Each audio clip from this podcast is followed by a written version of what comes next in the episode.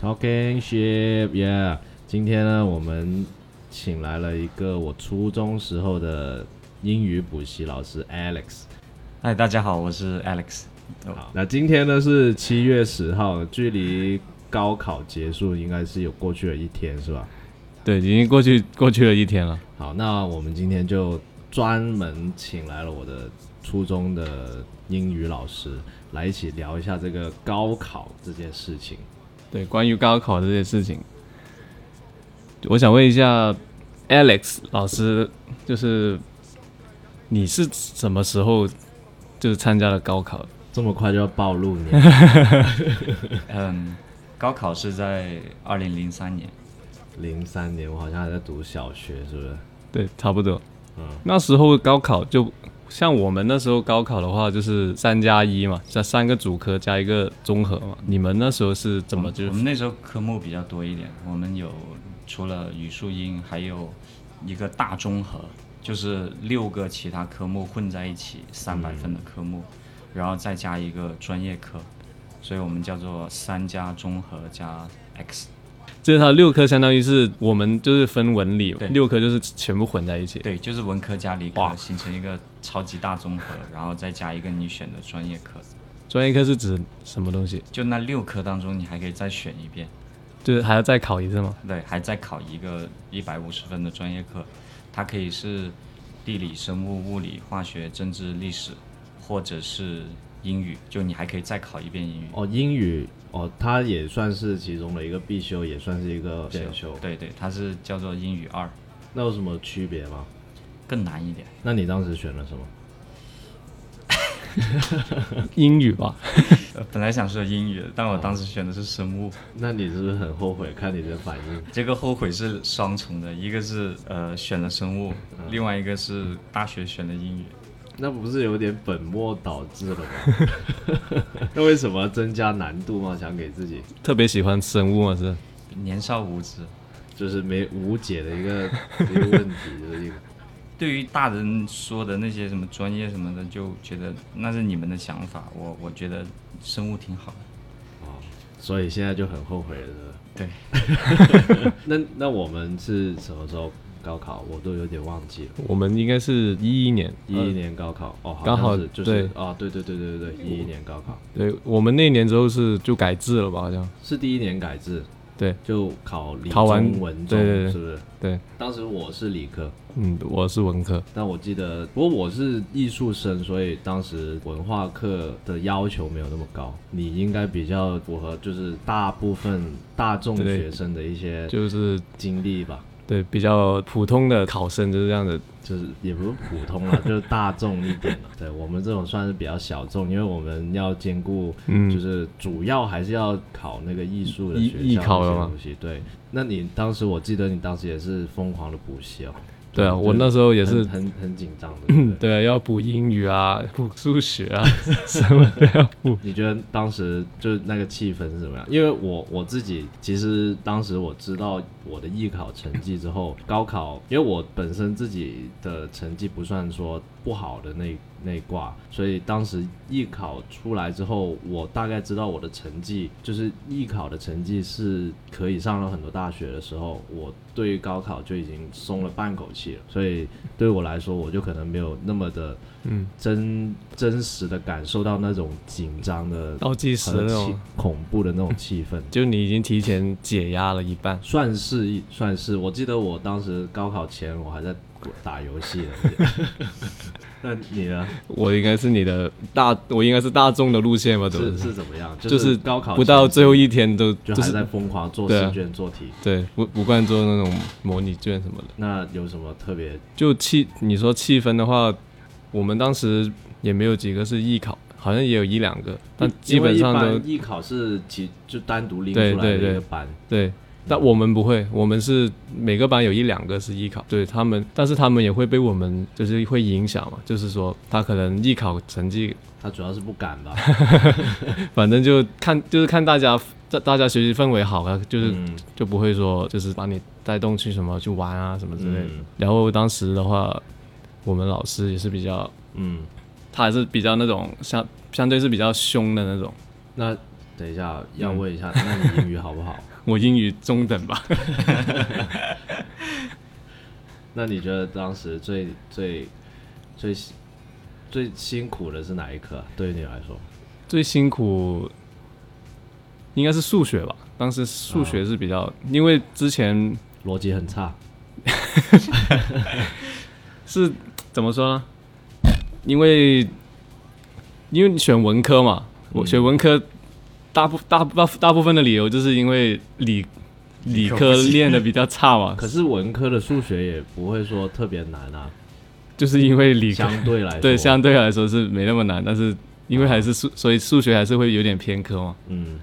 就当时就经常也是要补数学什么的。嗯。那那我问一个，就是就我个人比较有兴趣的话题，嗯那当时你有谈恋爱，那你要怎么样兼顾这两件事情？很 难兼顾，很难兼顾。就是一一方面要就是要要拍拖嘛，另一方面又要就是要顾及那个成绩不能落下，其实因为别的同学可能别的同学没有在没有在谈恋爱，那可能他们的心思会更加专注在那一块。那好像你你是觉得谈恋爱会有帮助的，还是说你嗯，觉得是会有那种压力在里面呢？应该会有，就是你会有什么？会会有帮助吧，会有有一帮助就是可以要看你们有没有共同的目标嘛。啊就当时说共同去去考哪个学校啊，什哦么之类的，对啊嗯。我们说一下你们曾经为高考有多拼命过吧？就你觉得你最拼的那那件事，我先让老师先。其实高考没有特别拼命，呃，因为我们生长的年代不太一样，所以可能大家对拼命的那个那个定义也不太一样。对，那我可以听一下。我我高中是在我们市里面最好的高中，嗯，然后我那个班是全年级最好的班，所以我说的没那么拼命，其实是对比起我那些同学，啊、他们都是，因为他们其实看起来就很不，就毫不费力气，就啊考上高课分。上课听完，下课一样跟你自习，嗯然后你回去看到他们，他们也不会在灯下面说搞到一两点什么，然后再去睡那种，他们也没有。但嗯你是们当时是就是寄宿那种吗？对对对，哦我们全部都住校，哦，然后就感觉整个氛围吧，因为我们自习的时候是没有人说话的，嗯就课间，然后要说话的人都会都会小声说或者出去外面，所以现在想起来还是有点恐怖。 所以管理管理我们这一边，或者说管理现在这些学生是很大的差别。我们我们那个时候同学基本不用管理，所以老师基基本上只用负责说解题，嗯然后呢教我们怎么样去做题就就 OK 了。嗯，感觉好像以前的风气跟现在风气完全不一 样。还是说以前没仅仅只是因为你们学校会特别好，然后你们班又特别好，所以才会这样子。我觉得是对学校和班的多少的影响会有啊，对会不一样。但很多很多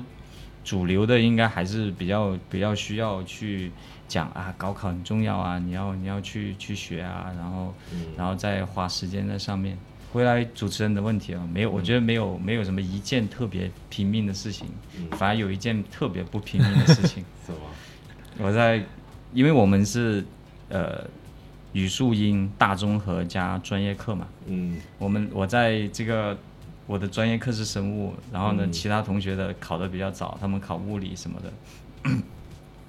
考完之后呢，大家就去网吧。生物是最后一 科，然后我在考生物之前那天晚上去了网吧。那不被坑了吗？呃，然后直接结果就是考完生物之后，然后出来考场，真的是啊刚刚出考场，啊我就拍大腿。 啊，那道题目原来就是就就自己忽然间就记得怎么样去解了，你知道吗？那道大题十三分，嗯，然后我没看有他很深刻，到现在都记得。 我我一直没有做出 来，但是在考试的时候想了好久，一直想到、想到打铃啊打游戏的时候，嗯就就之前那天晚上太兴奋了，然后呢，呃，玩到十二点，然后再回去，再回、啊回去自己租的出租房，然后，然后第二天去考试，考完试出来就就拍大腿了。你呢？我特别拼命的事情，我觉得应该还是在艺考的时候，我会有比较拼命的事情。呃，你们艺考是要分很多次考试了，就对我就是艺考，我们当时是它会有一些学校会集中在好像在上海啊，或者是在北京，或者是在什么其他深圳啊地方会设一些考点，然后我们就统一过去考。你考的越多学校，那相当于你就是机会越多咯。不过如果你已经有一些比较心里比较有目标的学校，那你就只考一两个，那你的艺考就很快就结束了。这样子就是你不需要全部考完，你你只要考你想考的学校就好。有些可能没有太大把握的，可能就会多考一些。当时我，你说拼命，我倒觉得也没有什么拼命，因为我本我本身就不是那种特别会特特别有这种怎么说呢？可能我在这一块自己觉得学的比较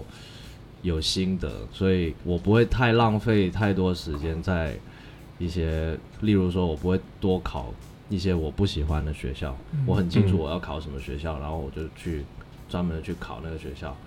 对，所以我当时我只记得我考了三个学校吧，然后就上了第二志愿，相当于，嗯，对，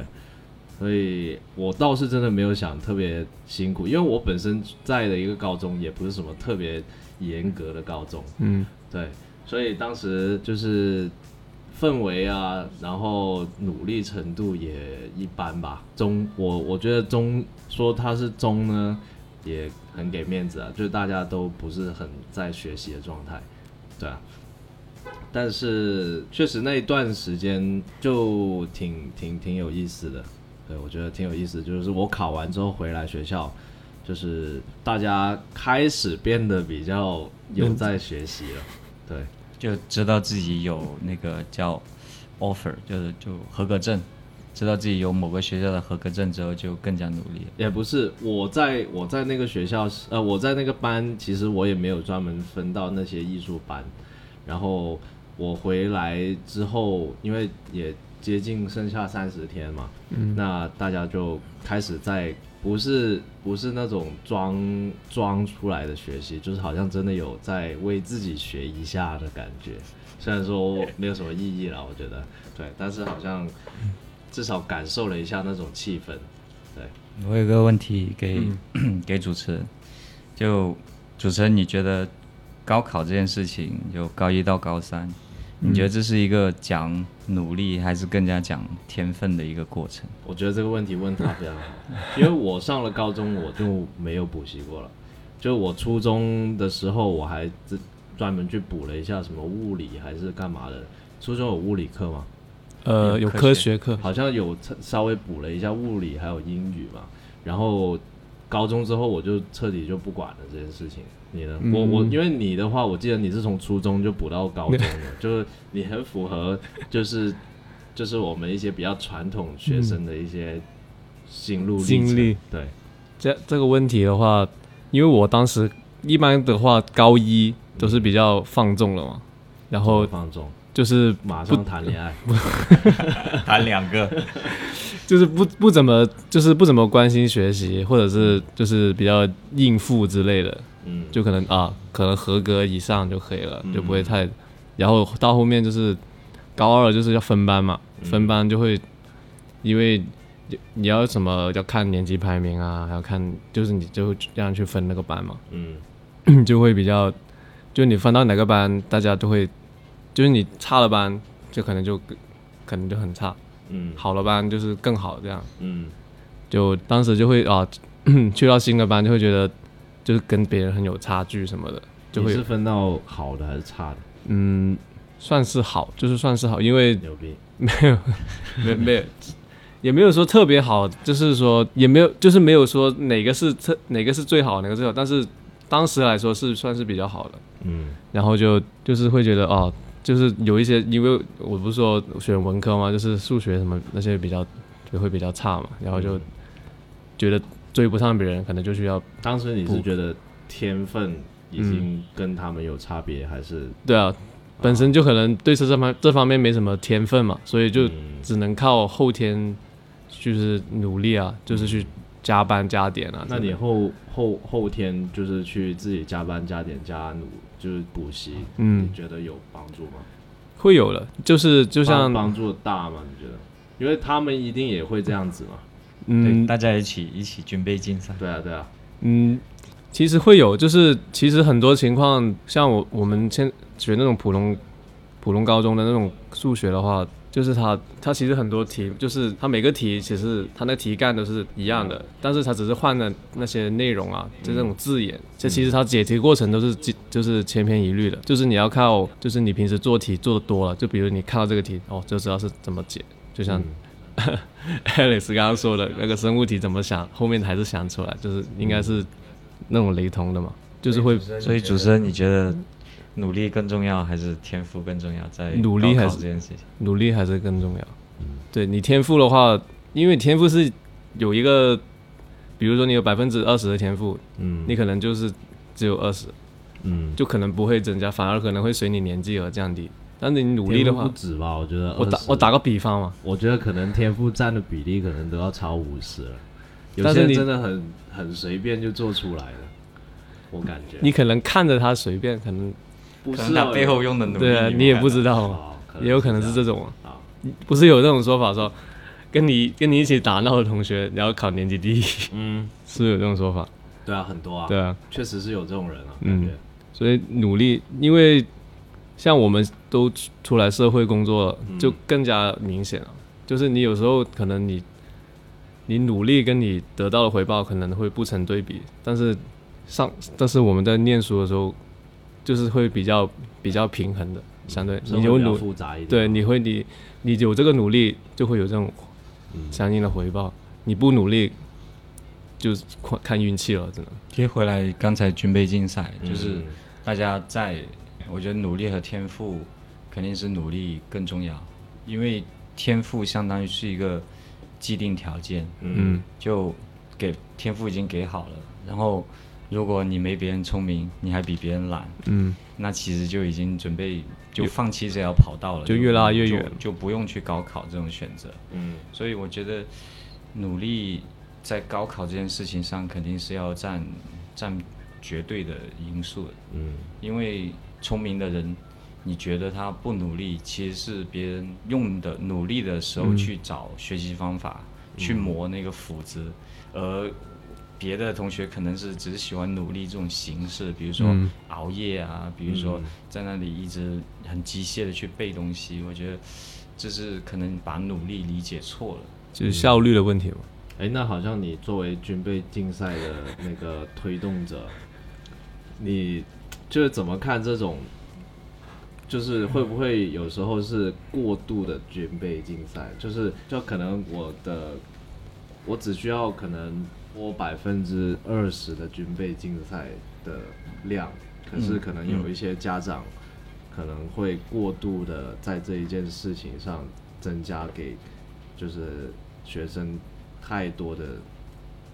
的量了。嗯你是怎么想这一件事情？因为作为你来说，那当然，呃，补的越多，可能你在收入上或者在别的上对可能会更多。对，但是在可能人性上或者在道德上，你又会觉得 没有太太 over 了，或者什么的。我的态度只有一个，就是说，呃，首先关于大家一起去补习、去上很多课的这个这个看法，其实，呃，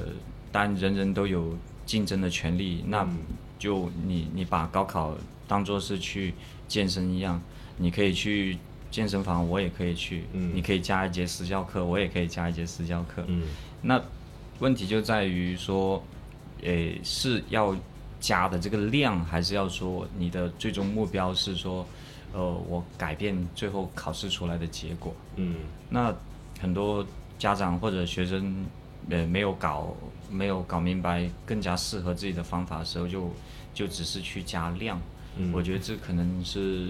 呃大家的一个经常多做的一个误区。嗯就以为是去的补的越多，去的越多，然后成绩就越好。嗯其实，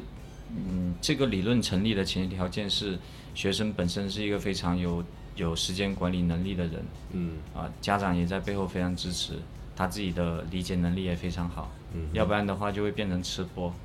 就就摆了一桌子吃的东 西，嗯但是嗯你你吃不下去，你消化不了，这样子。就我们常说那种填鸭式教育嘛，对对对，填鸭式教育肯定是不行的，就是说，这种只是消耗了时间，然后得到的产出比肯定不是正常的。那我作为一个补习老师，肯定希望大家补越多越好，但实际情况是，呃，你去，他会有一个适合自己的曲线，比如说某个学生可能适合补一科两科，他就已经达到自己的饱和。那某些学生可以补三科，可以补四科，可以花多少时间？那所以每个人的适合的补习的科目和补习的时间都是不一样的，要看他自己是自己想要去在高考这条路上跑得更更好，还是说他已经有别的想法，他不得不这个继承家里面的生意啊，或者是 要要要要做要出国留学或者别的一些路径，我觉得这些都都要考虑进去。其实就是说，高考的话，对于大部分人来说就是一个公平一点的起跑线嘛。嗯，对，这是比较官方的说法。嗯，对有一些地方的孩子更加公平。对，不过是总体来说，我还是很赞成高考的，因为、因为就好像呃，美国也会有 SAT 呃 ACT，嗯然后呢，呃，香港也会有这个呃呃中期的时候也会有一个呃毕业考这样子，其实都考试都会有，啊、只不过说呃大家有时候可能看到说。啊，有些考有些省份的名额会比较多一点，有些省份的名额会比较少一点。看到这个不不不同的地方，又或者是某些省份你考完试，可能你的名字会被人家借来用一下这样子。嗯嗯，所以这个总体上来说，我觉得高考还是公平公正的。你觉得高考能改变命运吗？一半一半的。我的观点是，因为我上的就我的高考成绩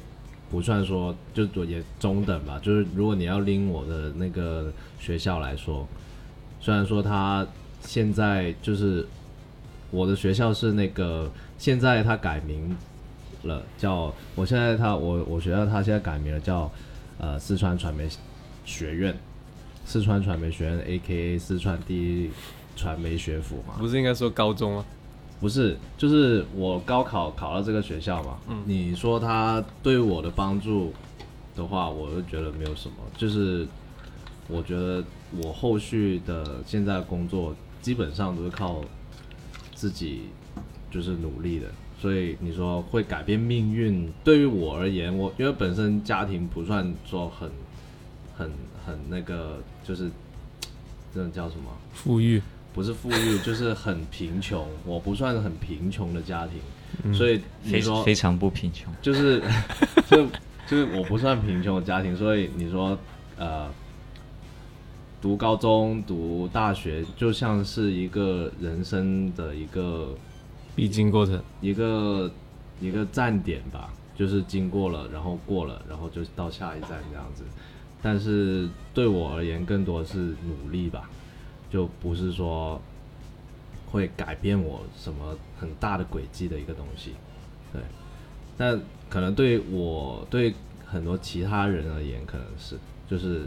对啊，就好像刚刚说的，他需要通过一些公平的机制去啊、获得他想得到的一些东西，就必须得靠一些，就刚刚所说的公平的机制，呃，高考啊、中考啊那些东西来去改变他人生轨迹吧。对，但是我我对我自己个人而言更，更多也是需要自己的努力跟态度了。因为我我知道你嗯就很多人读大学的时候，就高考之后，就大家都说高考之后大学就是嗯就是更比较放松嘛，嗯就是因为很多家长这么说，你努力一下，考完过这个高考，啊大学就可以嗯，自由、无忧无虑什么之类的。也我觉得好像是在某种程度上确实是，嗯，因为没有了很多，就像呃班级的束缚啊，还有一些呃规章制度上没有那么多规章制度上的硬性束缚，确实是打上引号的轻松。嗯，对，其实好像有很多人其实大学也是很忙碌，就是他们也要很早就要开始筹备研究生的考试啊，然后其实好像看看还是要看人吧，嗯我觉得你你怎么看？我我刚开始也是会带这种想法的，就是说、嗯啊，终于考完了，就是什么都不管了之类的，呃，就会这种想法。然后当当时就是去，后来就上大学，你因觉为得整个轻松吗？大学，感觉好像没人管了一样，嗯就好像放放放飞了小鸟。啊。对啊，就诶因为因为你本身你在高中的时候是会对压力会比较大，对感觉会压力比较大的那种，功课压力会很大，都都有，嗯，就是对。上了大学又不在，就突然间好像那边什么东西都没，对，又要住宿，然后又去到别的城市，就感觉就怎么说呢，一下好像适应不过来。嗯，嗯，是你那你是觉得好还是不好？对我来说，因为我我自己是比较就是没那么自律的，嗯，对，就会就是出现这种还是喜欢被人管，对，可能就是需要需要有人带领啊，或者是管之类的，嗯、就对啊，嗯嗯就不然就可能会。就像那那当时就会觉得有点放飞自我了，嗯对，不每天就是不知道自己在干什么，嗯，那就很没有，也不知道以后要干什么，嗯对，就很没有目标啊，也没有什么想法之类的。我讲一个网络上的段子，就是说你高考成绩的好坏，啊决定你去的城市网网网速够不够快，有没有空调。哦，那也是的，我觉得确实，我当时去去四川的时候，当时没有改名之前，环嗯境比较恶劣一点，然后到我们毕业之后，他改 名，就成为了我刚刚说 A K A 四川第一传媒学府，然后就各种改善，我我觉得高考，呃，嗯，还是能够改变人的这个人生轨迹，给别人呃改变生生命的一个一个转机。嗯呃，这个基于就是说，我们其实呃还有我们中国还有超过一半的人是住在非城市地区，就在郊区或者是在在农村。嗯那如果他们呃不去读大学的话，他们的人生轨迹可能是说进一个厂，去去什么塑料厂嗯打工，然后呢做做胶凳、做胶花。那他们如果能够上大学的话，他们上的也考的大学，如果是公立的话，其实一年，呃，除了国家的补贴，应该一一年千就一千多、两两三千就能够解决。所以他们四年这样下来，读完之后，他们能够去一般的办公室打工，其实都对于他们来说都都会是比较好的。嗯然后在现在商业社会，很多时候本科文凭是一个硬通货，一个硬通话啊就就面试的机会，首先就会先要求你有你有本科的文凭，然后至于你能不能说一定得到这份工作，可能是看你这个人的，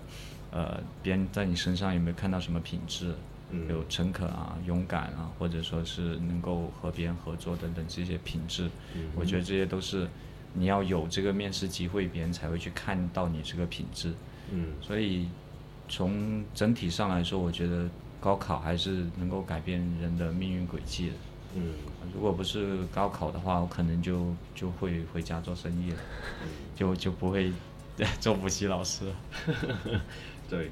好像刚刚说的也，我也觉得，就是包括你的一些同学的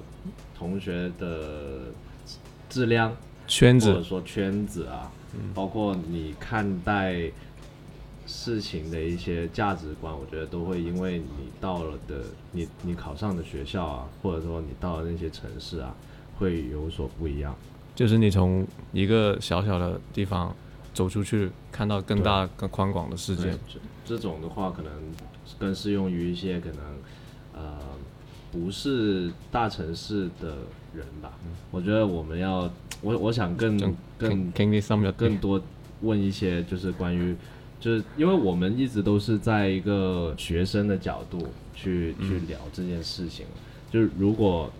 就是以就是 Alex 老师他作为一个他是老师的角度嘛，我我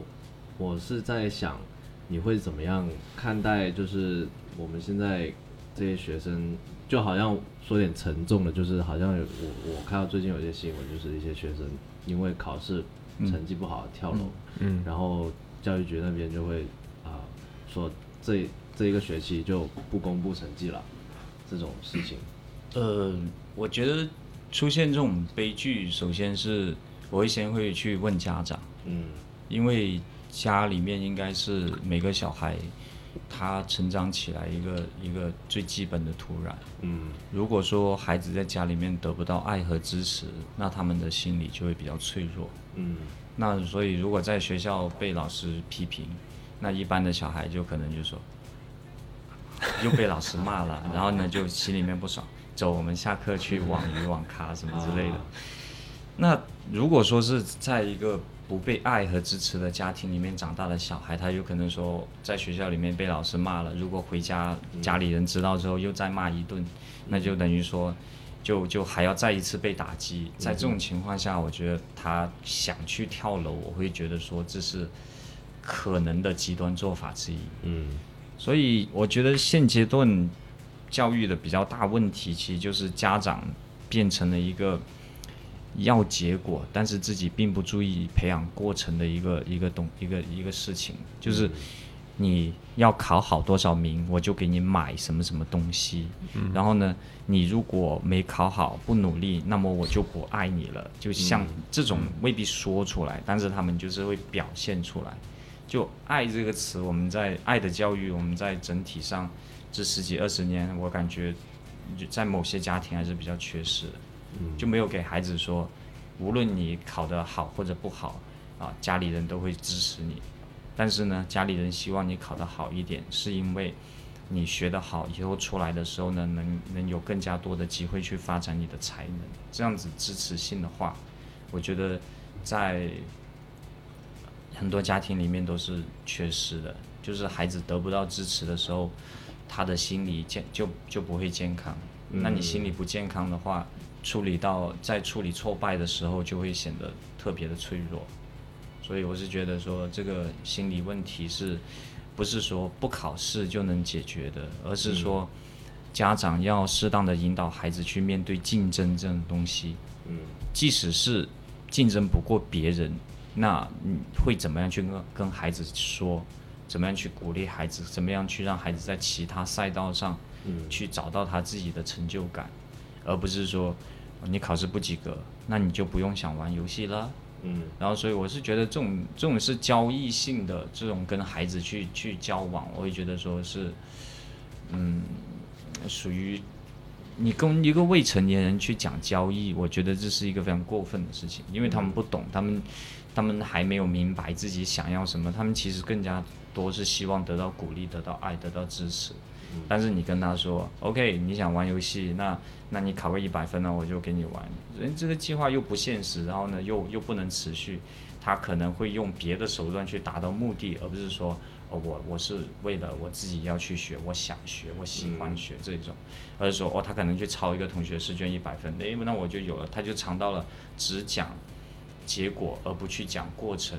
的一个甜头，就是他变成了一个小偷。然后以后他出来的时候，他就会诶只去看最后得到的结果，而不去看他这个过程当中做的事情。嗯嗯我觉得这是非常危险。家长们无意中当中培养了很多只讲结果而不去讲过程和和和这个因呃，还有就是我想问一下，你觉得以前的高考跟现在的高考有什么区别吗？除了科目数目上面的区别，我觉得，呃，现在的高考，因为即将他们要用的是新高考了，新高考我讲一下是怎么样，就是，呃，语文、数学是必考，嗯，然后六门外语当中选一门，六门外语对对，不单单是英语，英语不是必修课了。那已经普及到了吗？就是、呃，深圳已经有有有学校是是在进行这些呃小语种的教学，但是学校的那个实力而言，他可能会选一个西班牙语啊、日语啊、嗯，啊德语啊、法语啊之类的。哎，那很那很好哎，感觉呃，对，但是就希望他是首先英语英语要过关，嗯因为不是说英语不考他就不用学，而是你以后在在在，因为世界的主流还是英语国家对嘛哎没，错没错啊，，美国、加拿大、英国、澳洲通用语言嘛。对，然后其实你跟其他国家的人也也能用英语，不过你用他当地的语言，可能距离感就会再减一点。嗯那然后呢？刚才我们说到是语文、数学是必修，然后加在六六门外语选一个，嗯然后再之后呢是物理和历史嗯二选一。哦，你选了物理就不能选历史，选了历史就不能选物理。那也像是文科理科的意思然后你啊这个时候你就可以在剩下的四科啊。随意再选两科。哦，那有点像以前的感觉哦。嗯，有他的就他就可以自己自己搭配了。嗯但是学校的录取又随之会有不同的变化，就是他的是我，比如说他他这个专业只录取呃物理、化学加地理，哦，就你选的这科这个选项呃，如果我没记错的话，它的录取率是百分之九十九，就你百分之九十九的专业都会要它这个组合。哦，那变相又变得很复杂了。嗯我啊真，的纯纯文科的这个三呃三个选择就是历史、地理、地理和政治，政治，嗯这三个的那个录取率应该只有百分之五十五，就只有五十五的专业是会、会要这三个结合的的学生，所以呃会有一些改变嘛。然后呢，应该是哦，明年开始会实施这个新高考。哇、现在学生好复杂辛苦啊。 啊，对，所以所以这个这个这个是考试形式上的不一样，然后他们的那自然而然他们的上课形式就有点会变成，呃，我们有点像大学的，你你的必修课、选修课，那语文、数学学可能是大家一起上，然后呢，你的哦要到上外语课的时间啊，那就大学校家别的班就就就分开去上，而然后哎我要去上历史，那我要去学历史，然后就就就就拜拜，然后两个人再分开，然后呢再呃。我呃化学，然后呢地理、政治、生物这些课，然后上再去分开上，我觉得是也算是提早习惯一下，适对应大学对，生大活学的这嗯种这种节奏，自己要安排安排课程、安排时间。嗯，感觉是一种进步尝，试，对，进不进步就要看结果。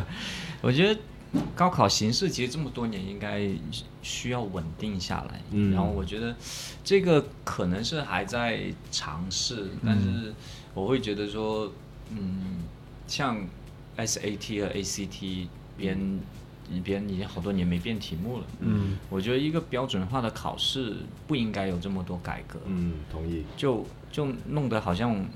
高考是个实验田一样，想改就改一下，其实不利于学生稳定和长期的去学习。嗯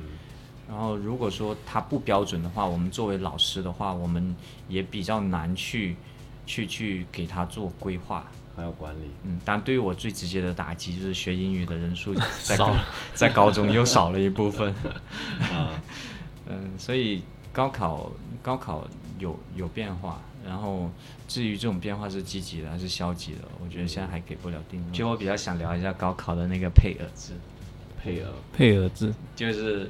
呃，在美国或者在加拿大或者在英国，嗯你考一样的试，拿一样的分，嗯自己去投递简历给给学校，嗯然后学校的招生办会去会去帮会去给你们录取或者不录取。嗯那在我们国家高考呢是，呃，有配额的，什么意思呢？比如说我们广广广东省嗯其实是属于本科最吃亏的几个省份之一，嗯就在所有的本科的那些院校当中，给我们的那个名额是最少的，嗯，对比起考生的比例。嗯，我那们是大省嘛，对对啊，然后呃，与此同时，我们广东的好学校就是什么二幺幺、九八五会比较少，对比起人数来说，很难录取人数，所以这就回到一个问题，就是呃，为什么要配额制？其实我觉得是不利于说考得好的学生去好的学校，嗯就当然这个可能最后要归咎于我们绝大多数大学都是属于国家拨款。嗯国家国家拨款又分为是，呃，纯国家拨款和省里面拨款。这里面，如果你是省里面拨款的大学，你就好像要给面子给给省里面，然后名额留在省里多一点嗯啊。如果你是国家拨款的，啊，要又要看你在哪。如果说你这个这个是是在在北京首都，那肯定要给北京的政策倾斜一点。但是我们我觉得这种习以为常的东西是是以后可能需要那些高考专家去去想的一个问题，就是别再搞试卷了，去搞搞这些配额制，把配额制给干掉。嗯因为高等教育根据定义来说，就是给那些最有学术能力的人去去去学的一个东西，嗯而不是说你碰巧你出生在这个地方，这个学校在你家，然后呢、在你们市，然后你就比别人更优先去进这个学校。我觉得这是这是对于其他有学术能力的学生来说不公平的。而就算是国家拨款，那也是我们全国各地纳税人给的钱。那为什么这个你这个国家拨款的好学校在当地的市，那就要给当地更多的倾斜？嗯我觉得无论是从这个讲钱，或者是讲道理，这个配额制其实都是都是导致很多乱象的一个一个一个一个根源。就是你既然要采采用考试这种这种规则，那就大家一起考，嗯别人可以像比如说有人批评衡水模式，什么毛蛋厂模式，我觉得既然大家选择了考试这个路径，那就大家一起考。他那种呃能考出来好成绩，只要保证考试是公平、公开、公正的，我也觉得也没关系。嗯就算给别人抢了更加多的名额，我觉得也没关系，因为你你你作为裁判，你要做的事情不是说呃要要保证某一方赢，而是说你要保证这个比赛是公平的。嗯即使他们在在后半夜还练习，只要他们是正常的，不是说吃兴奋剂什么的，那就、那就给他们给他们后半夜也练习这样玩。嗯那所以我觉得这个配额制是高考专家们知道，但是又不去改的一个诟病。嗯所以很多人会有什么高考移民，跑去西藏买房子，然后呢以后嗯加高分考去清华北大，对或者说是让自己的孩子入一个菲律宾籍，然后入完菲律宾籍以华侨的身份去参加港澳台联考，就很低分的。嗯然后呢就能够降两百分去中大，然后我觉得其实其实这种东西都是都是属于说你这个游戏玩的不公平，所以大家就想着从别的途径当中去钻空子。所以我觉得，要么就大家一起玩啊，不要搞那些什么加分减分的，大家一起一起拿一张考试，一起去、去面对那个录取分数来来去弄。然后我觉得国家统一招生也是一个比较比较好笑的一个东西，就是呃，现在所有的大学都没有没有任何特点，嗯就是你所有的大学专科大学都想玩呃综合性大学嗯啊，所有的综合性大学都想着怎么样去国家搞拨款。嗯所以我觉得这变成了一个一个一个政治游戏，就是呃，我怎么样把我这个学校打造得更加适合去问国家拿钱，嗯而不是说我这个我这个我这个大学怎么样把学生教好，他有能力，然后他会出去之后给我们学校捐钱。嗯因为这是西方社会社会常见的一个、一个模式，就是我虽然是私立学校，我收你的学费也不便宜，嗯但是我把你教得好，你出去之后挣大钱了，记得给学校再回赠一下，嗯啊，捐一个也赚大钱了，像嗯乔布斯这种超级挣大钱的，你就回来捐个教学楼，嗯，啊，挣小钱了你就捐个捐一点点，给个弄个助学金什么之类的也可以，而不是说现在由于是国家拨款，国家统一招生，然后呢，大学现在做的一个事情就是拼命的想去拉拉学校的专项基金，嗯啊，或者是教授们想着怎么样去搞钱，那本科生呢，哦，那就业的时候给你写一个啊，在家。做直播也是一个就业方向啊，去摆地摊也算是你已经有就业，我觉得这不掩耳盗铃吗？你不去管教学质量，不去管学生的竞争力，在要统计就业率的时候，你直接来一个这种证书，这种哦，你在家蹲也算是就业，那不就直接说了百分之一百？啊嗯所以，所以这个其实我觉得，大学的比较比较大的问题就是，大学们都想做大、做强，好去拿钱，而不是说我我我传媒大学我想做，我就传媒这块我做的特别精、特别强，就就像呃麻省理工一样，它理工科非常强，但它没有必要所有文科都都很强，人家理工理工学院那它就是就理工第一啊，嗯那所以，我我觉得我们中国的大学都已经慢慢在丧失自己的特色，嗯就像我的母校是广外，广东外语外贸大学。嗯然后呢，现在呢，外语也不精，外贸也不强，啊就是我、啊那我强在哪里？现在呃搞强钱强在强在就是对，可以可以问问省里多拿点钱这样 子，嗯所以所以其实就就就回到一个问题，我们的大学比比比东门的小商贩和更加吃亏啊，啊嗯，就就钻到钱眼里面去了，所以啊就让我觉得非常的不满，因为这么多年，我觉得大学里面没变的就是这个，变得成变得只是他们更加贪婪的程度而已。嗯所以大学的这个配额制和统一都是由中央拨款，我觉得导致了这些大学就就想着怎么样去从从这个爷爷手里面再再分点钱这样子，嗯所以整个导向是错的。嗯你大学就应该鼓励更加多的私人大学出现，你鼓励更加多的私人大学出现，你就会有更加多的大学的供应，那就可能会有更加多人去去上大学。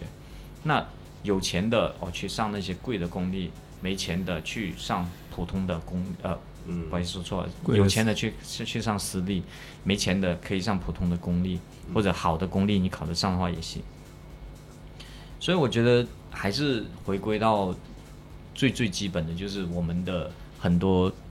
企事业单位，他们本质上就违反了一个市场化，嗯没有让市场的去说话。就是为什么那各种商学院、法学院在外国是最贵的，嗯是因为他们的本来的职业前景也是最好的。嗯，在外国做生意或者做律师，收入肯定是远超于平均人的。是而在我们国家，这些专业由于是国家统一统一拨统一制定的那个收费制度，然后呢，呃，老师的工资也是由国家发的，那就大家都都在打份工，然后呢，打份工的话呢，呃，他又不是说想打好这份工，而是说怎么样在打好这份工的时候，再搞个小项目去拉一点国家的补助基金，然后呢，做做多两个小小项目，在别的别的别的药厂啊或者什么地方做个代言，然后挣个几百万，啊，当然这里没有影射那个谁的意思啊，所以我觉得没有市场化的时候，你很多东西就会变成说你要去跪舔那个给钱的爸爸，嗯，啊，这里面的爸爸就是我们的政府嗯啊，我们的拨款，呃，教育部，嗯那所以也为什么人家外国有有有有那么多私立学校做一样做得很好，就是别人不存在这种一个所谓的统一部门来去说，OK，你能不能做这样子，然后你你你，而我们的这种部门存在就是说，你想要做可以，你要贿赂我，嗯就你们可能不知道有个大学叫做西湖大学。没有听过是是那杭州了个吗是那个马云爸爸搞的哦，知道，啊这个，然后呢，他就可以做一个这样的大学，然后这个大学主要目的呢，就是给给给别人过来听马云在那好像吹是吹水，都是些高管的去的，就是一个小型的成年人在那里啊这孤芳自赏，当然主要是马云在在那里孤芳自赏的一个东西。但这个私立大学离我想要的私立大学还是有点远，不过我觉得他教育部应该放开，就连这种大学也应该放开，因为只有你放开给的时候呢，人才能够去选。嗯你不放开的时候，大家只能在这个国家拨款的公立学校里面去呃厮杀的时候呢，只会导致大家一起一起杀得更血腥。嗯然后呢，让有钱的人能够去读一些私立学校跟，跟别的学生少一点竞争，那别的学生就能多一点选择，我觉得也是一个很好的事情。像我们学校现在，呃，我我我们国家私立大学的比例现在有多少？啊你这个问题，我感觉私立大学应该，应该可能比你的前女友还要少一 点。那可能只有个位数了。全国就只有个位数的私立大学，而且都是新的嘛。诶，我没有这个数据，但这个时候我自己一个一个猜想，但有可能会超过个位数，不过我觉得从比例上来说，绝对是是很少很很少低的对。嗯，那这这这会是一个未来吗？你觉得？还是说你觉得它的前前景有没有你前景？你这问题其实是我我对于我我觉得教育部会不会放手是一个乐观还是悲观的对态啊度对。啊，嗯，誒乜都可以傾，嗯我都可以愛國，嗯咁俾錢梗係可以做私立啦。 ，OK，呃咁所以誒、我覺得會多啲，但係就會變成你讀呢啲私立會佢會好貴好貴，嗯因為你本身成本上去咗，嗯唔係話佢成個政策係好開放嘅，嗯甚至乎係註冊誒、呃就就俾你開嘅，嗯而係佢教育部仲要去審你嘅資質。嗯咁當然就避免唔到有有人會過嚟啊 check 你啦，睇你係咪符合資質啦。嗯咁呢個過程咧就會帶嚟好多嘅隱形嘅呢啲支出啦。嗯咁所以未來會唔會多啲？我覺得可能會，嗯但係喺成本咁嘅情況下呢，誒、如果太高嘅話，家長可能會直接誒、選擇將將細路送去外邊過讀書咯，嗯甚至乎誒冇、太遠啦，香港其實都都教學水平都比內地好多好多好多學校都要高好多。嗯，而且可能就算即使啊有了这种就是私立的高校出来，其实国内的市场也可能需要一点时间去消化对它的认可，对吧？对对对，这是一嗯个、一个一个一个需要由毕业生去打造他们的那个成绩单，呃成绩单相对应的那个表现，才会让社会信服说、o 嗯 k 你私立学校出来的人真的比别人要优秀、啊，你比别人更更加有好的品质。嗯那我觉得这是需要需要一个良性的去去互动。嗯哼，好，那我们这一期的节目呢就到这里，好，谢谢赖老师对我们的分享。 ，Alex，对 Alex 对我们的分享。那我们先预祝各位高考生一切顺利，录取个好的学校。录取到自己喜欢的学校。OK，那我们下一期再见拜拜。嗯，Peace，拜拜。 Cause she was staring at the chrome, showing off her tongue ring. I hope baby girl grown. Cause when I get that ass home in this after two, I know it's only one thing that I came to do. What's up, boo?